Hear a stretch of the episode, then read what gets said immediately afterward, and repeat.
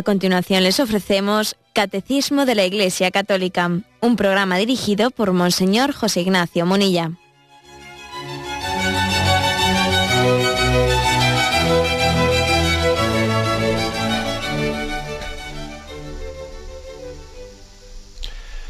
Un cordial saludo a todos los oyentes de Radio María.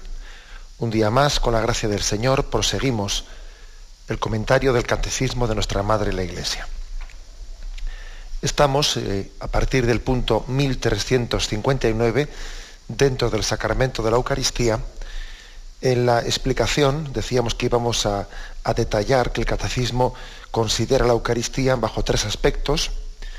El primero como acción de gracias y alabanza, el segundo como memorial del sacrificio de Cristo, el tercero como presencia de Cristo. Bueno, de estos tres aspectos hoy nos ocupamos del primero. Son tres puntos del 1359 al 1361. ¿eh? Tres puntos que describen, desarrollan cómo entendemos la Eucaristía como acción de gracias y alabanza al Padre.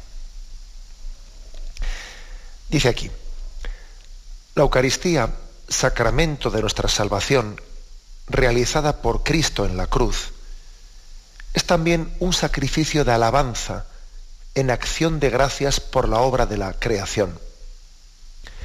En el sacrificio eucarístico, toda la creación amada por Dios es presentada al Padre a través de la muerte y resurrección de Cristo. Por Cristo la Iglesia puede ofrecer el sacrificio de alabanza en acción de gracias por todo lo que Dios ha hecho de bueno, de bello y de justo en la creación y en la humanidad. Voy a continuar un poco leyendo los siguientes puntos y luego hago comentarios un poco salpicados que, que incluyan los tres puntos.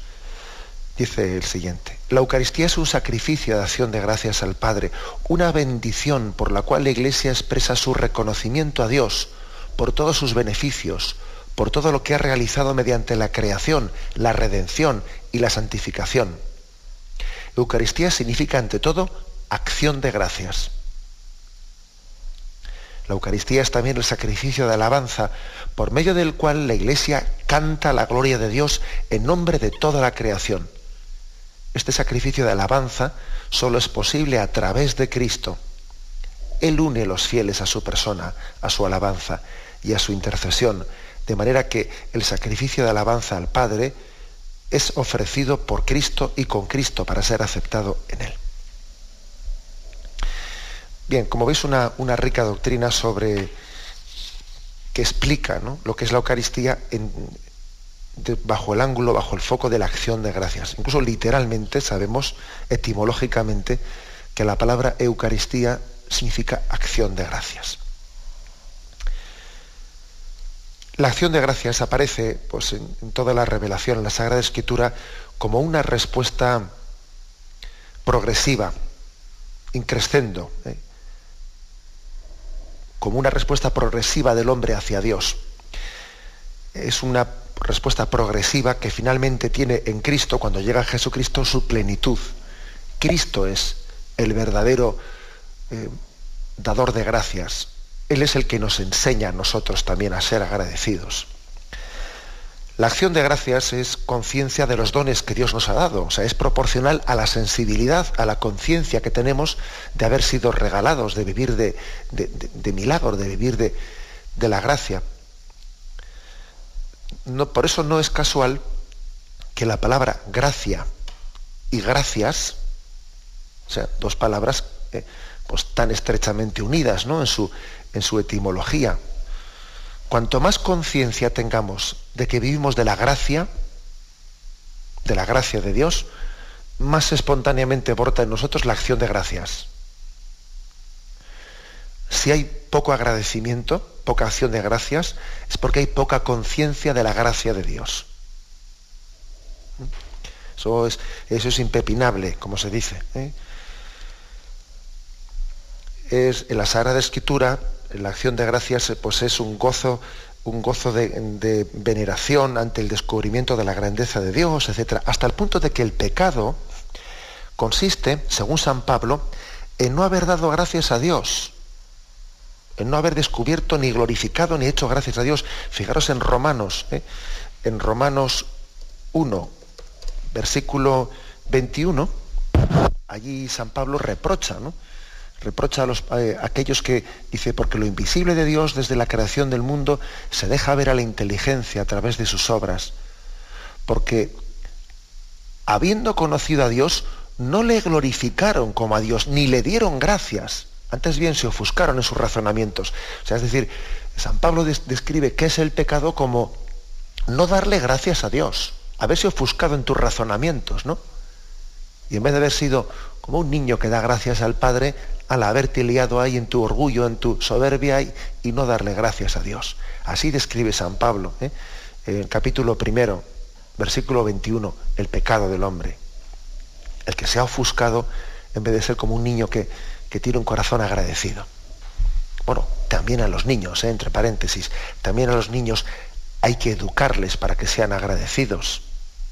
¿Mm? También hay que, hay que educarles, que todos tenemos una tendencia fruto del pecado original, es la que, en la que la acción de gracias no nos brota espontáneamente, porque si algo nos quita el pecado original, pues es esa actitud mm, naturalmente agradecida. Pues no, no somos naturalmente agradecidos. Vamos a ser claros. ¿eh? También a veces hacemos una imagen un poco idílica de los niños, que no, todos sabemos que a un niño, para, para educarle a que dé gracias hay que educarle. O sea, lo, que al niño le sale espontáneamente es otra cosa. Es decir, esto es mío y punto. Y me siento con derecho a todo y se ha acabado. ¿eh? Al niño hay que educarle a que dé gracias. Hay que educarle a que, a que, que tenga sensibilidad de que se siente mm, pues mimado por Dios, que, está mimado por Dios, que, que llegue a tener esa sensibilidad. Hay que educarle. Por eso la acción de gracias brota también como un corazón que, ha sido sanado por la ofuscación del pecado. Porque si algo tiene el pecado es que te ofusca y te hace ver todo en una perspectiva egoísta, egoísta. El pecado te impide ver todos los dones que has recibido. El pecado te, te incapacita para valorar, para ser sensible. Es yo, yo, lo mío, lo mío. El pecado es, es como eh, una inversión una inversión de perspectiva, ¿no? En vez de ver las cosas desde el corazón de Dios, desde la altura de Dios, desde donde se ve muy claro desde ahí arriba que todo es regalo, todo es don, es una inversión en la que se, subvierte la, perspectiva y en vez de ver las cosas desde arriba, se ven desde un corazón necio, necio que todo lo ve en un puro utilitarismo, esto es mío para mí, para mi conveniencia, para mí. Entonces el, el pecado nos ofusca nos acorta las miras, las perspectivas tremendamente y nos dificulta la acción de gracias. Bueno, pues San Pablo, como digo ahí en Romanos 1, capítulo 21, él reprocha, ¿eh? reprocha a los que se ofuscaron en sus razonamientos y no dieron gracias a Dios. Bueno, y hay que decir que, dicen los estudiosos de la Biblia, que si por algo se caracteriza la, la espiritualidad, ¿eh? La religiosidad de Israel, del pueblo de Israel, comparando a los pueblos mesopotámicos, etcétera, que rodeaban, otras religiones que rodeaban eh, a Israel, es que eh, en la Sagrada Escritura, ya en el Antiguo Testamento, se subrayaba mucho la acción de gracias, cosa que era prácticamente excepcional eh, en las religiones mesopotámicas. Pues eso es algo propio de Israel algo propio de, la religión del Antiguo Testamento también. Las religiones que circundaban eh, al pueblo elegido no, tenían esa, oración de acción de gracias, o la tenían en un, en nivel muy, inferior, eh, muy inferior. la acción de gracias en el Antiguo Testamento nos estaba preparando para el Nuevo Testamento. Es verdad que hay, un increscendo continuo, eh, hay una preparación para ello si el Antiguo Testamento no conoce todavía la plenitud de la acción de gracias, es porque todavía no ha saboreado la plenitud de la gracia. Hasta que no conoce la plenitud de la gracia, es Cristo, todavía el Antiguo Testamento se queda corto con respecto al Nuevo Testamento en la acción de gracias. Normal. El vocabulario que utiliza el Antiguo Testamento eh, para para expresar la acción de gracias, pues es un vocabulario mm, que se centra sobre todo en la alabanza, la, exaltación, la glorificación de Dios.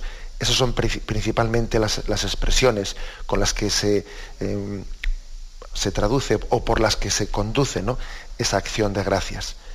Sobre todo, la acción de gracias mm, va ligada a la revelación. Es como un eco, un eco de la revelación. Pues eh, alabamos a Dios por sus grandezas, le damos gracias por sus maravillas, en la medida en que Dios se va revelando, porque es eterna su misericordia, eh, etcétera, etcétera. Es decir, Dios se va descubriendo y el pueblo de Israel va dando gracias. Eso, es así.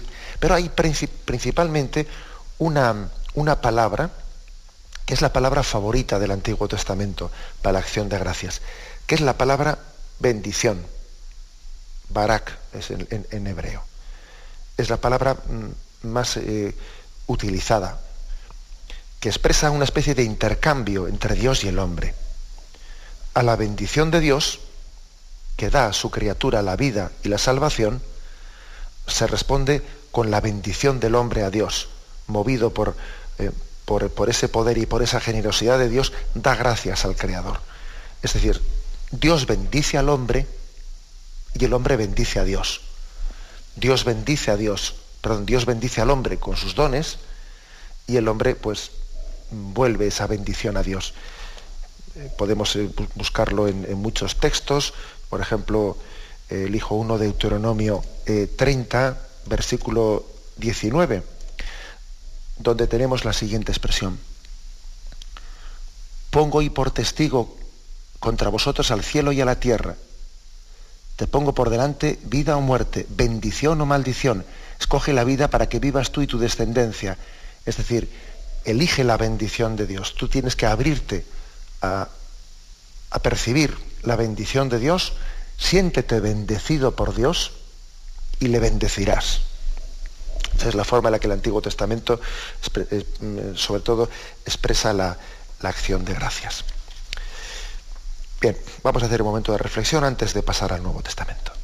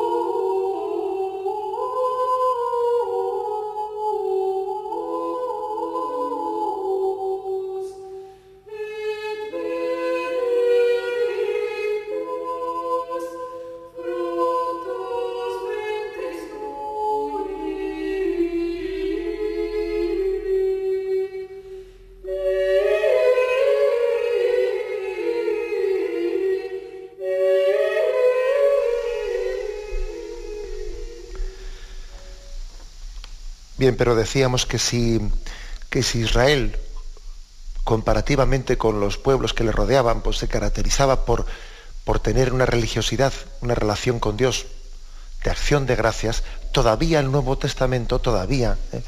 pues eh, la novedad de Jesucristo hace que, que, el Antiguo Testamento, comparándolo con el Nuevo Testamento, pues todavía tenga mucho que, mucho que aprender en cuanto a la acción de gracias. El Nuevo Testamento pues es eh, el don de la gracia perfecta. Acordaros de que dice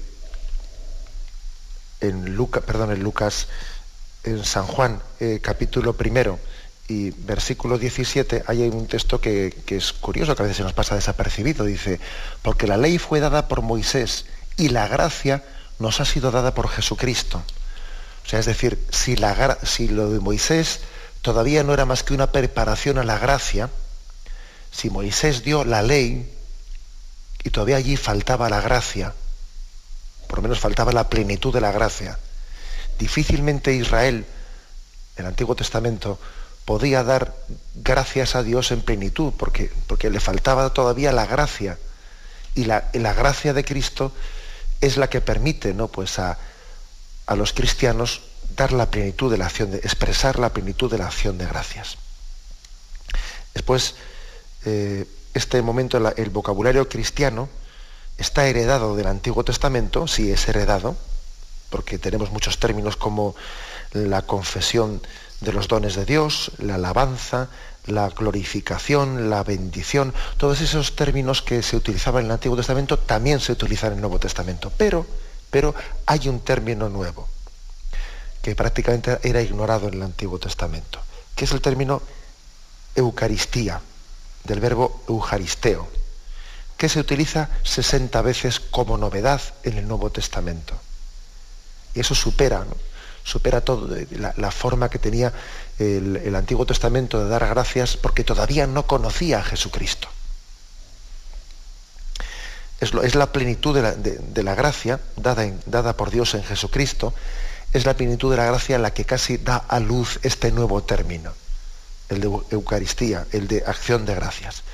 La acción de gracias cristiana es una Eucaristía, y su expresión acabada es la Eucaristía sacramental. En ella, en ella la acción de gracias pues llega a su plenitud. El gesto supremo del Señor es una acción de gracias, es el sacrificio que Jesús hace de su vida consagrándola al Padre para santificarla, para santificar a los suyos. Yo por ellos me consagro, por ellos me entrego, le dice Cristo al Padre. Y en ese sentido, el, Cristo mm, devuelve su amor, expresa su amor al Padre en una acción de gracias. Te doy gracias, Padre, pues por lo que me amas, por lo que me amas a estos que me has encomendado. Nosotros somos unos desagradecidos y Cristo nos enseña a ser agradecidos. Cristo nos enseña a agradecer. Porque claro, si Cristo es agradecido al Padre, nosotros qué teníamos que ser, vamos, ¿no? Es que dice uno, bueno, pues, pues precisamente esta es la gran lección que Cristo nos enseña a dar gracias a Dios Padre. En la cena, en la cruz, eh, Jesús revela pues el, el, móvil de toda su vida, ¿no? El motor de toda su vida, la acción de gracias de su corazón de hijo. Eh, se requiere la pasión y la muerte para que puedan glorificar plenamente al Padre pero toda su vida es una acción de gracias incesante, ¿eh? que a veces se hace explícita en alguna oración, pero que ya lo de la oración es lo de menos, ¿eh? porque no se trata de dar gracias con palabras, sino de dar, gracias con la vida. Eso, eso lo entiende bien un padre que, que, bueno, que puede haber un hijo, un hijo muy zalamero, muy zalamero, en el sentido de que, bueno, pues que sí, pues de los que dicen palabras muy bonitas, de los que dan muchos besos, pero que luego vamos a hacer una vida en la que se acuerda muy poco de los padres, ¿no? Y puede haber también un hijo, eh, pues más corto de palabras, menos zalamero, pero que, con su vida está demostrando que está agradecidísimo a sus padres, lo expresa con su vida, pues con los eh, servicios que hace, con las cosas que hace. Bueno, pues así también Jesucristo, su, su acción de gracias, como diría San Ignacio, es más con las obras que con las palabras. Ahora, también con las palabras, ¿eh? también con las palabras. Pero es cierto que, como dice San Ignacio, que el amor hay que demostrarlo más con las obras que con las palabras. Y la acción de gracias de Cristo es evidente que es más con su vida. O sea, es verdad que hay momentos expresos en los que lo dice, pero lo principal de la acción de gracias de Cristo al Padre es su vida, eh, que es la que lo, la que lo expresa. La acción de gracias puesta, la nuestra, la de los cristianos, pues quiere ser una prolongación de la, de la escuela de Jesús. Él nos ha enseñado, Él ha sido nuestro maestro en cómo dar gracias al Padre. Y el don de la Eucaristía a la Iglesia expresa una verdad esencial. Solo Cristo es la acción de gracias. Entonces nos unimos a Él en, la, en esa acción de gracias. Él da el primero gracias al Padre y los cristianos lo hacen en Él, tras Él y con Él. Ese por Cristo, con Cristo y en Cristo, que por cierto veis que aquí como lo recoge en el última de las frases que hemos leído el, el catecismo. En Él, dice, este sacrificio de alabanza solo es posible a través de Cristo. Él une los fieles a su persona, a su alabanza y a su intercesión. De manera, dice el catecismo, que el sacrificio de alabanza al Padre es ofrecido por Cristo y con Cristo para ser aceptado en Él. Aunque sea brevemente, ¿no? Intentar, intentar profundizar en, este, en esas palabras que, que se proclaman en la, en la doxología de la, de la Eucaristía, por Cristo, con Cristo y en Cristo. La palabra por Cristo eh, por Cristo, especialmente sugiere el camino a través del cual, eh, es decir, Cristo como camino, Cristo como camino, es decir, eh, por dónde llega mi, acción de gracias, a través de qué conducto la expreso. como cuando decimos, ¿no? ¿Por, ¿Por, qué camino se va a Madrid? usted, si coge un camino equivocado nunca llegará. Es muy importante dar por el camino, el camino recto, el camino que llega a una meta. No hay caminos que se pierden, que no llegan. ¿no? Cristo es el camino para llegar al Padre. Eh, nadie va al Padre sino por mí, dice Jesucristo. Nadie va al Padre sino por mí. También pues nuestra acción de gracias necesita un conducto, un intercesor seguro. Es Jesucristo el camino. Por eso decimos por Cristo. Luego decimos con Cristo. Porque no únicamente es que el Señor dice, tienes que hacerlo por ahí, ala, vete tú solo. No, no, es que Él no únicamente me, dice por dónde, sino que me sostiene en la acción de gracias. O sea, me acompaña, me agarra de la mano y la hago con Él.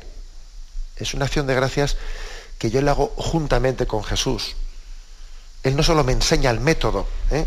y ala, ahora, ahora, te toca a ti. No, no. No es que Él me enseñe el método y luego yo me quede solo para dar gracias, es que yo la doy juntamente con Él. Cuando yo rezo, Él reza conmigo. Cuando Cristo reza al Padre, yo rezo con Él. La oración de Cristo y la de la Iglesia se han unido para siempre. Cuando nosotros decimos, eh, pues en la oración litúrgica, Dios mío, ven en mi auxilio, Cristo está rezando con la Iglesia, con la Iglesia, al Padre. Nuestra oración no es oración nuestra en solitario, es que Cristo está presente en nosotros y Él, y Él se une a la plegaria. La plegaria de la Iglesia y la de Jesucristo están unidas para siempre. Nosotros incluso prestamos nuestra voz a Cristo para que Él siga rezando al Padre. O sea, que es con Cristo. No solo es por, como un camino, como que Él me enseña por dónde. No, no, es que es con Él, lo hacemos conjuntamente con Él. Y en tercer lugar, dice, el catecismo, para ser aceptado en Él. La palabra en Cristo, por lo tanto, hace referencia también a la aceptación, es decir, cuando el Padre em, mira a Cristo, ve en Cristo eh, a todos a todos sus hermanos, a nosotros. Y cuando el Padre nos mira a nosotros, ve en nosotros a Cristo. Por lo tanto, ese en Cristo, en Cristo es una referencia a, cómo el Padre ha aceptado esa ofrenda, esa ofrenda que su Hijo Jesucristo le, le, le ofrecía en nombre de toda la humanidad. Cristo ofrecía una acción de gracias en nombre de nosotros a, todo a, Dios Padre, ¿no? Por, por, toda la humanidad. Y el Padre la ha aceptado, la ha aceptado. Y fíjate que nos dice a nosotros, gracias por vuestra gratitud. ¿eh? Cuando resulta que, que, nosotros decimos, no, hombre, pero no, que no nos den a nosotros las gracias, que se las den a Jesucristo. Pero el Padre nos dice, sí, pero vosotros en Cristo sois una sola cosa y en Cristo yo también os agradezco a vosotros vuestra acción de gracias. Eso es lo impresionante, ¿no? Lo impresionante de el por Cristo con Él y en Él. En Cristo eh, somos glorificadores de Dios Padre. En Cristo el Padre nos agradece nuestra acción de gracias. Bien, tenemos pues que meditar este misterio, ¿no? Una y mil veces, pues porque en Él tenemos tenemos un tesoro, un tesoro de gracia. ¿eh? Hay distintos eh, textos que podríamos eh, meditar, en Romanos, Romanos 1.8, por ejemplo. Ante todo doy gracias a Dios por medio de Jesucristo, por todos vosotros, por vuestra fe, pues vuestra fe es alabanza en todo el mundo. Fijaros como dice, como ha dicho eso de que ante todo doy gracias a Dios por medio de Jesucristo hemos, en la iglesia ha aprendido a dar gracias. Es por medio de. Ahí está el por Cristo con Él y en Él. No solo es una fórmula, una fórmula litúrgica, no. Aquí la iglesia es que ha aprendido, ha aprendido que esa fórmula litúrgica la hace continuamente. ¿eh? Tenéis también, por ejemplo, otro texto eh, en Romanos, Romanos 7, 25. Gracias sean dadas a Dios por Jesucristo, nuestro Señor. Así pues, soy yo mismo quien con la razón sirve a la ley de Dios más con la carne a la ley del pecado. Aquí lo importante, lo primero, gracias sean dadas a Dios por Jesucristo nuestro Señor, tomándole a Cristo como, como, como el camino ¿eh? a través del cual Él es, eh, se expresa la acción de gracias. Otro texto, 1 Tesalonicenses 5, eh, versículo 18, nos dice, por ejemplo, la escritura en efecto dice, me parece que me he equivocado. Ah, perdón, he buscado el Timoteo en vez de Tesalonicenses. ¿eh? Primera, primera de Tesalonicenses, capítulo, capítulo quinto, versículo 18. ¿eh? Dice así. En todo, dad gracias, pues esto es lo que Dios en Cristo Jesús quiere de vosotros. En todo, dad gracias esto casi es una frase que podía ser perfectamente el lema, el lema de, eh, pues el lema de vida eh, de un cristiano. En todo, dad gracias. Ojo, que dice en todo, ¿no? Y en todo quiere decir, pues en las alegrías, en las penas, en la salud, en la enfermedad, en todo dar gracias a Dios. Eso es otro, una divisa, una divisa, un auténtico lema. Efesios 5, versículo 20 dando gracias continuamente y por todo a Dios Padre, en nombre de nuestro Señor Jesucristo. Estamos llenos de textos por todos los lados. ¿eh? Colosenses 3, capítulo, eh, versículo 17. Dice así, y todo cuanto hagáis de palabra y de boca, hacedlo todo en el nombre del Señor Jesús, dando gracias por su medio a Dios Padre. Así pues, el Nuevo Testamento es una, una escuela de acción de gracias. Pero claro, la clave, la clave está que nuestra acción de gracias es posible, es efectiva, ¿eh? es expresión de, la acogida del don de Dios, porque Cristo eh, la ha expresado a través de la Eucaristía. La Eucaristía, la Eucaristía es la acción de gracias de Cristo al Padre más perfecta. Y nuestra acción de gracias de poco serviría, no tendría la capacidad ¿no? de, de, llegar al corazón de Dios si no fuese unida a la acción de gracias de Cristo al Padre. Bien, vamos a meditarlo y continuamos enseguida.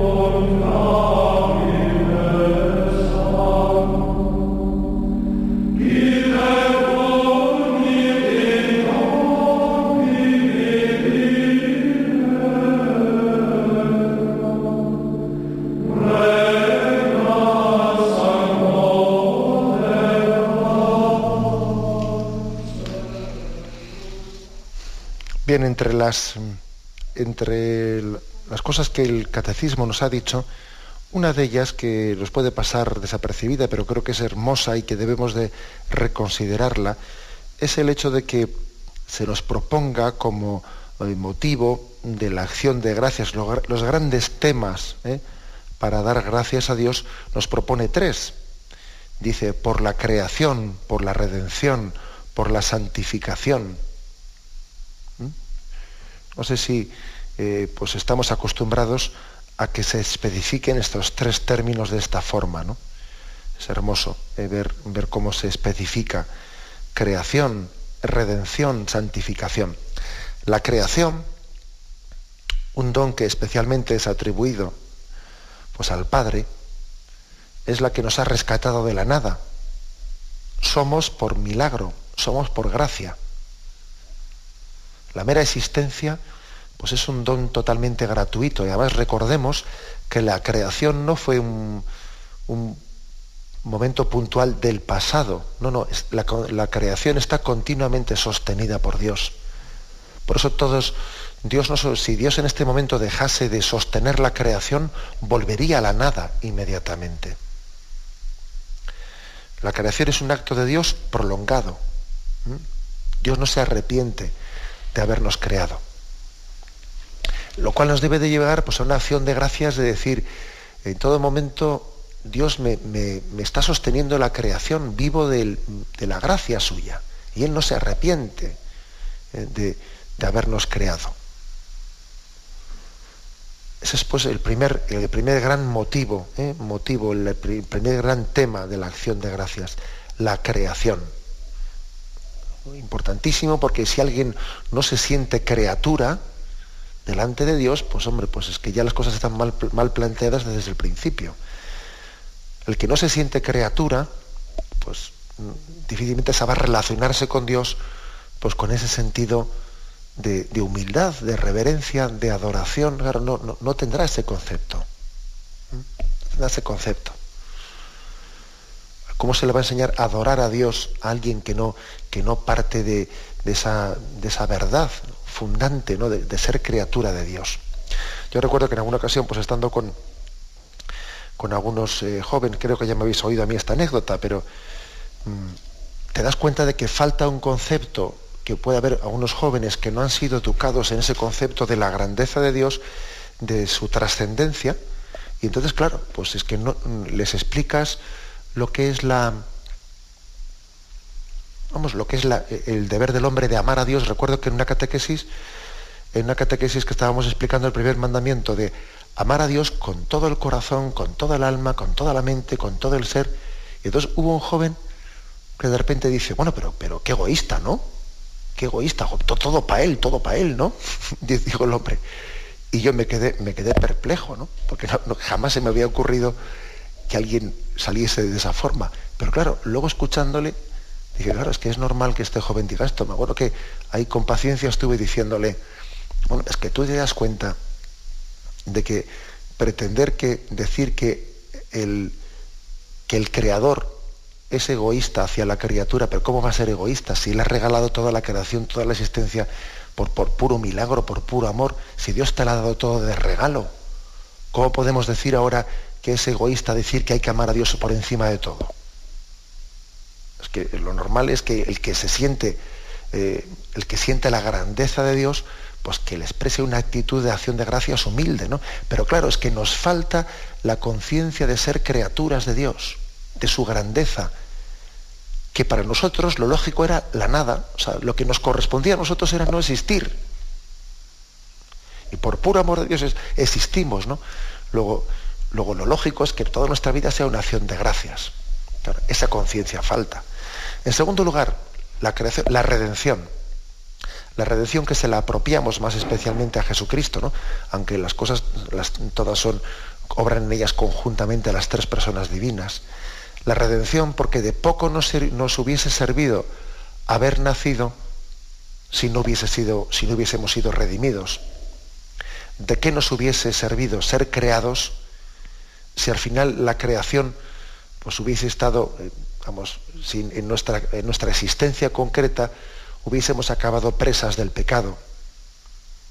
la creación hubiese sido al final, para nosotros en concreto, pues, pues una desgracia, porque, porque el destino mm, de la criatura enemistada con Dios hubiese sido la condenación eterna.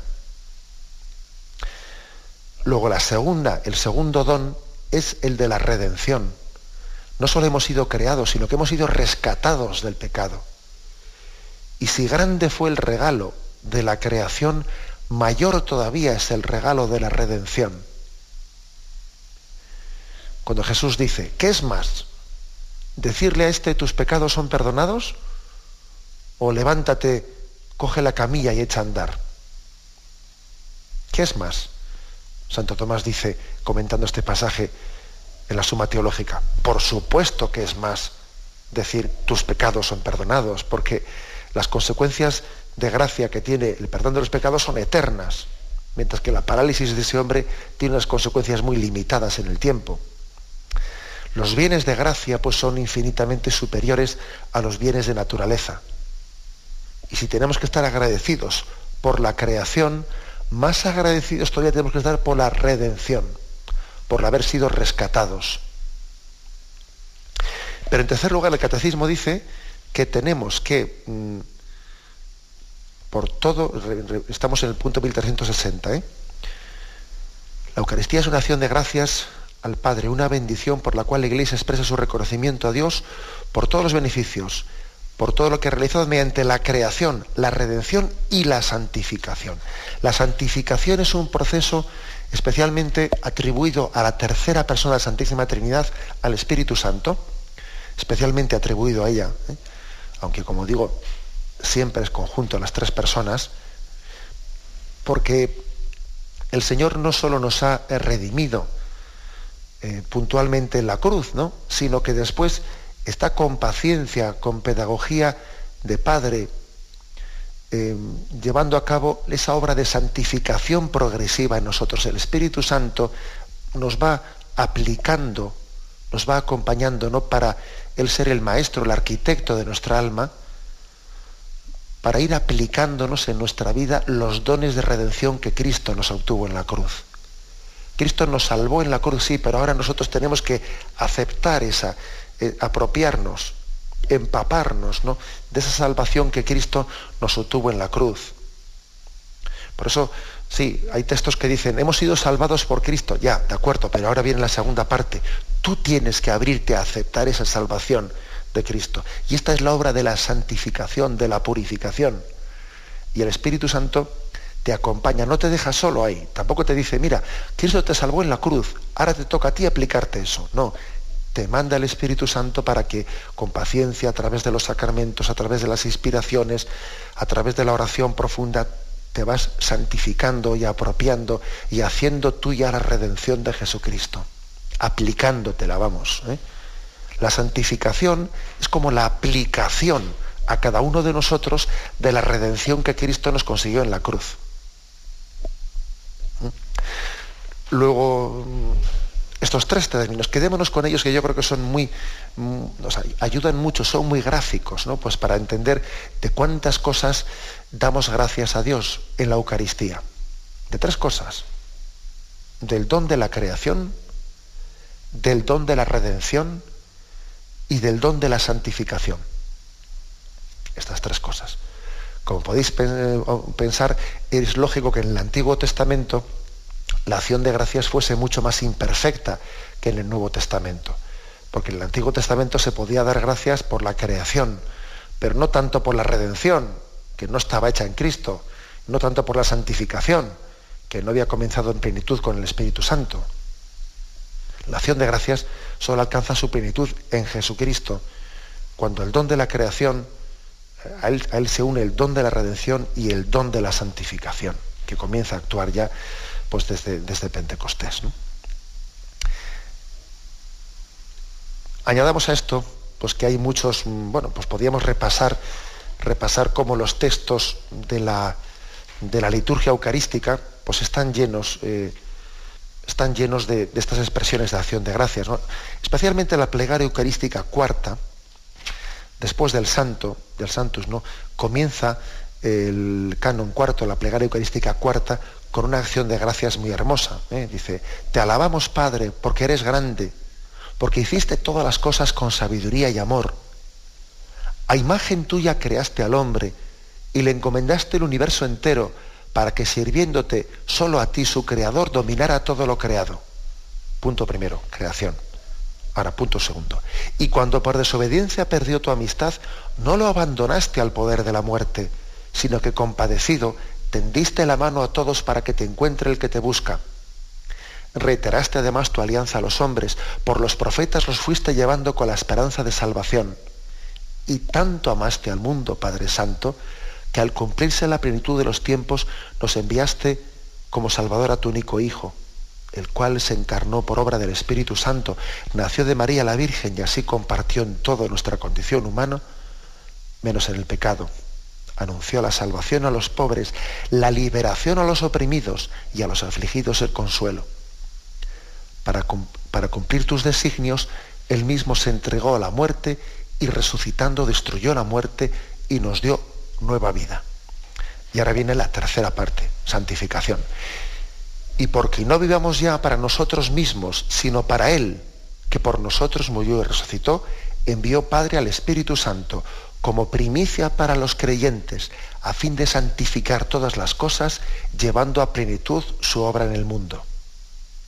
Y ahora ya comienza la parte de la consagración. Por eso, Padre, te, rogamos que este mismo Espíritu santifique.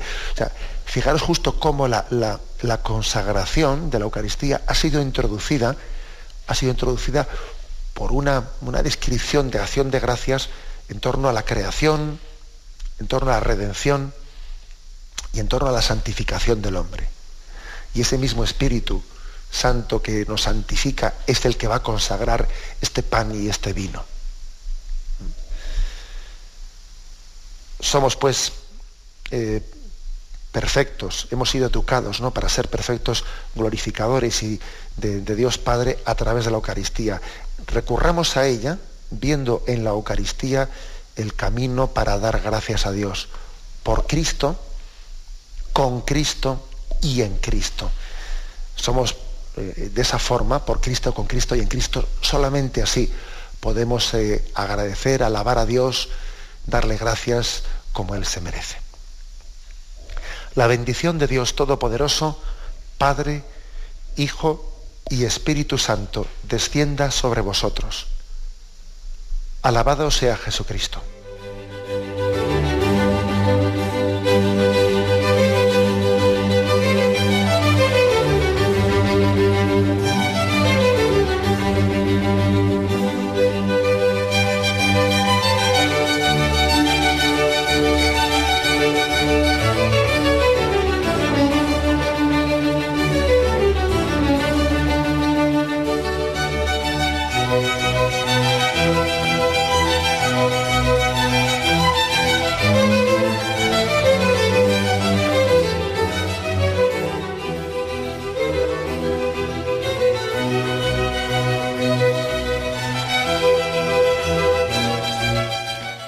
Les hemos ofrecido el programa Catecismo de la Iglesia Católica, dirigido por Monseñor José Ignacio Munilla.